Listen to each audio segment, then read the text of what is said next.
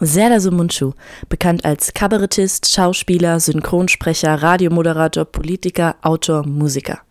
Ein Mann mit vielen Facetten und viel Bühnenerfahrung. 2020 zu seinem 33-jährigen Bühnenjubiläum ist er zurück mit einer neuen Show und geht auf Tour durch 13 Städte.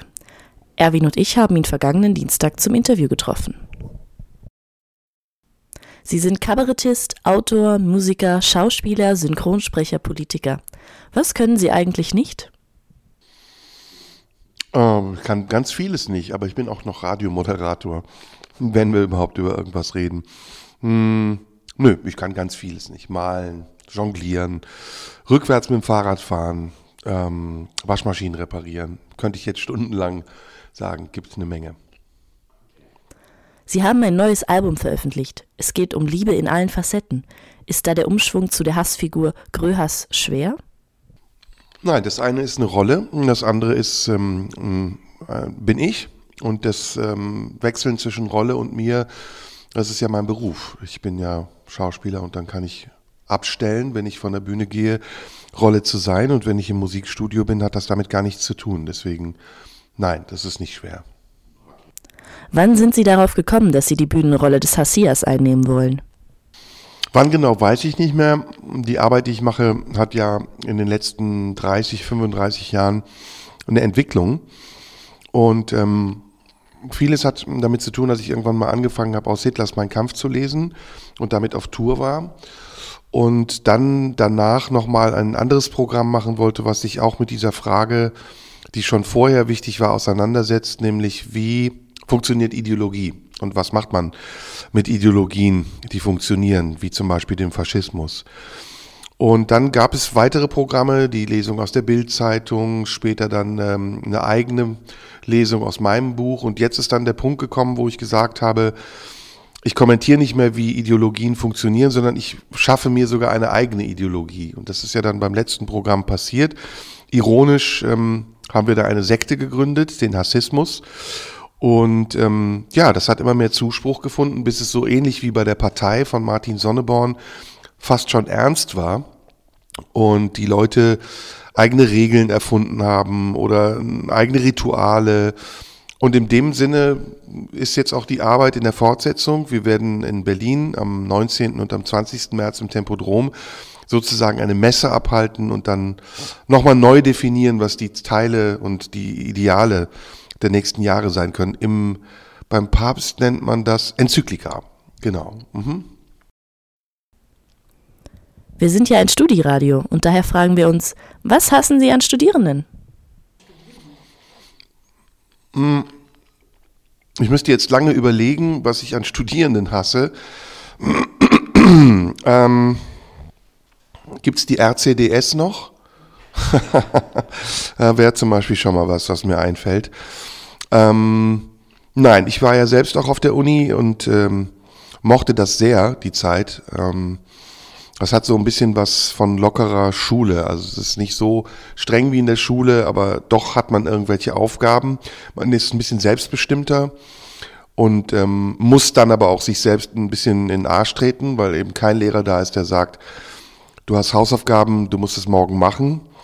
Ähm, was mich prinzipiell an der neueren Generation nervt oder was ich hasse an der, es ist ein bisschen extrem, ich hasse es nicht, aber es nervt mich, ist, ähm, wie schnell man Etiketten und Labels verteilt. Also wie schnell so Bewegungen entstehen wie Veganismus oder keine Ahnung, was auch immer, die meistens ja übers Internet generiert werden, über Hashtags und wie wenig eigentlich die jetzige junge Generation weiß, also wie schnell sie Dinge glaubt und annimmt und auch verbreitet und mitdiskutiert und wie wenig sie wirklich weiß, um das fundiert zu tun. Die Klimadebatte zum Beispiel ist so ein Thema, wird groß besprochen, aber letztendlich wissen die wenigsten, worum es wirklich geht. Also es gibt diese Symbolfigur Greta Thunberg, die ja man mag sie oder man mag sie nicht, erstmal dahingestellt sei als Person.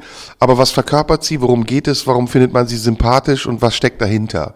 Ist das nur der Kampf David gegen Goliath? Also die kleine äh, Schülerin, die irgendwann mal angefangen hat zu demonstrieren gegen die große Politik? Oder hat das wirklich noch was Fundierteres? Und ich glaube, dass die meisten Menschen, die dann auf solche Züge sich draufsetzen, dieses Gefühl erstmal genießen, bei etwas dabei zu sein, aber nicht wirklich überprüfen, ob sie sich selbst nicht oft auch widersprechen, in dem, wie sie dabei sind. Ich gebe mal ein konkretes Beispiel. Ähm, ich sehe zum Beispiel, dass mittlerweile so ein Smartphone, ein iPhone, was um die 1300 Euro kostet, zum Standardbesteck gehört junge Leute äh, haben, ich bin jetzt nicht besonders alt, aber die jüngeren Leute haben ein iPhone 8, 9, 10, also geben wirklich viel Geld aus, stehen Schlange hier im Apple Store am Kudamm, um sich AirPods Pro zu kaufen, die 279 Euro kosten. Also die schwimmen mit in diesem Konsumfilm. Und auf der anderen Seite versuchen sie irgendwie eine Haltung, eine politische Haltung zu haben und demonstrieren zum Beispiel gegen den Hambacher Forst oder sagen grundsätzlich ist Braunkohleabbau, fossile Energien als Brennstoff nicht gut.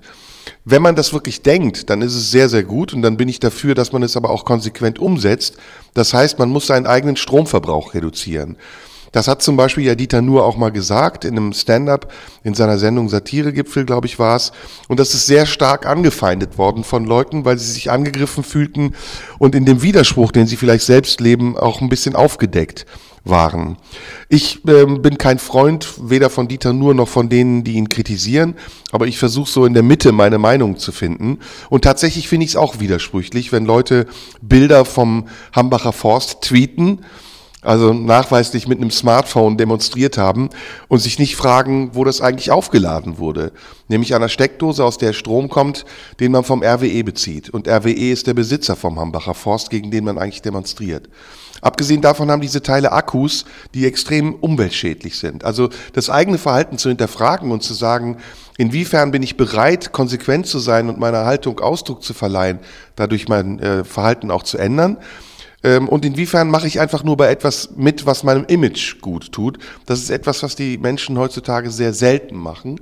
Und das ist meine Aufgabe wiederum als Kabarettist oder was ihr gesagt habt, Satiriker, das auch aufzudecken, ohne Rücksicht darauf, ob ich gefällig bin und Leute mich mögen oder ob sie mich dafür nicht mögen. Was ist an dem Publikum in Berlin anders als in anderen Städten? Sehr gute Frage. Sehr gute Frage, ist eine simple Frage, aber ist eine gute Frage. Ähm, das Publikum ist überall immer anders. Also es ist mal in Berlin so, mal so. Es gibt aber eine Schnittmenge oder sagen wir mal einen Quotienten des wiederkehrenden Verhaltens oder der Reaktion von Publikum in gewissen Städten.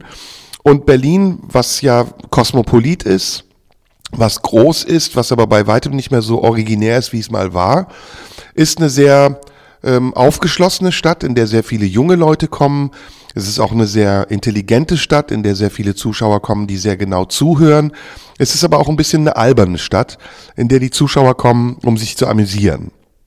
Und die Frage ist, gefällt mir das oder nicht? Ich muss sagen, manchmal enttäuscht es mich, weil ich ähm, eigentlich es lieber mag, wenn Publikum genau zuhört und nicht immer über alles lacht, was ich sage, weil ich das gar nicht als mein äh, Maxim sehe, die Leute nur zum Lachen zu bringen, sondern ich bin manchmal auch sehr stolz darauf, wenn die Leute na nachdenklich sind und schweigen. Entschuldigung.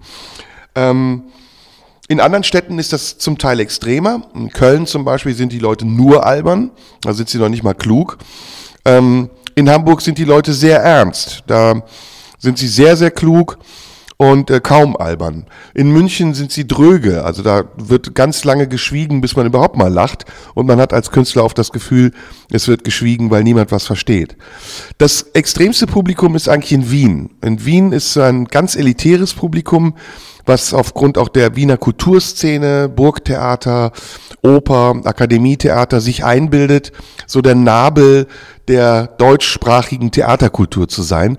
Und dementsprechend arrogant sind die Wiener auch. Und wenn man in Wien es schafft, wirklich äh, erfolgreich zu sein, dann glaube ich, hat man es überall geschafft.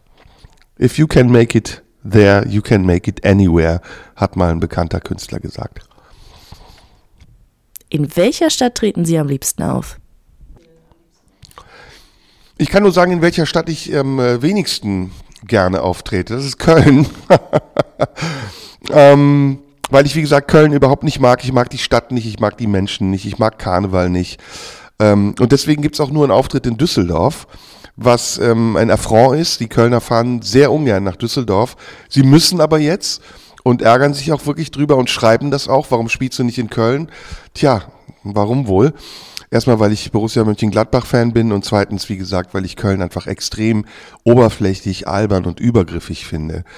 Meine Lieblingsstadt ähm, ist ähm, überraschenderweise Saarbrücken. Das ist ganz komisch, weil Saarbrücken so einen leicht frankophilen Touch hat und auch ein bisschen Außenseitercharakter. Die Saarbrücker sind ja ähm, erst später Bundesdeutsche geworden, waren ja 56 noch ein eigenes Bundesland beziehungsweise ein eigener Staat. Und das merkt man noch. Also man hat das Gefühl, man ist im Ausland, obwohl man im Inland ist. Und das gleiche Gefühl hat man zum Beispiel auch in Liechtenstein. Das ist auch der Grund, weshalb ich da anfange. Das ist auch ungewöhnlich. Liechtenstein ist ja ein ganz kleines Land, nur zwischen Österreich und der Schweiz. Und ein bisschen ähnlich wie bei Köln ähm, zwinge ich die Schweizer und die Österreicher, sich zu überwinden und in diese Pufferzone zwischen beiden Nationen zu fahren, weil ich oft auch in meiner Vergangenheit erlebt habe, dass die Schweizer sehr arrogant waren. Also gerade im äh, Zürich, Bern, Basel, die großen Städte, die lassen sich gerne bitten und ähm, wenn sie es tun, dann hat man das Gefühl, man tut denen einen Gefallen und deswegen bereitet mir das natürlich Genugtuung und auch ein bisschen Schadenfreude, dass die dann nach Liechtenstein kommen müssen, denn die Liechtensteiner, das glaubt man gar nicht, sind sehr, sehr tolerant und humorvoll. Wieso ist es ein Muss, zu ihrer neuen Tour zu kommen? Es ist überhaupt kein Muss. Ich glaube, man verpasst was, weil ähm, ich ja ähm, seit langen, seit vielen Jahren, seit langer Zeit diese Arbeit mache und glaube, sagen zu können, dass es eine sehr spannende Arbeit ist und dass der Erfolg dieser Arbeit auch zeigt, dass es eine notwendige Arbeit ist. Also dass Zuschauer nicht nur kommen, eben um sich unterhalten zu lassen, sondern dass in dieser Unterhaltung auch eine Erfahrung steckt und eine Erkenntnis. Und die Erkenntnis ist, dass man äh, reflektiert, dass man das Leben versucht zu verstehen aus einer anderen Sicht, nicht aus einer politischen Sicht, aber einer politisierten, künstlerischen Sicht.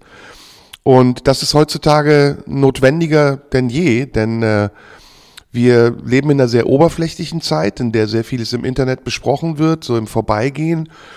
Und wie gesagt, es finden auch Kampagnen statt, schnell wird geurteilt und schnell wird auch verunglimpft und das auf der Bühne nochmal aufzulösen und zu sagen, wir haben hier ein anderes Zeitmaß und eine andere Intensität der Auseinandersetzung. Bitte lasst euch darauf ein, weil es euch vielleicht was bringen kann in eurer Denkweise. Das ist etwas, äh, was, wie gesagt, nicht nur für mich sehr spannend ist, sondern äh, davon bin ich fest überzeugt, auch für die Zuschauer von Bedeutung sein kann.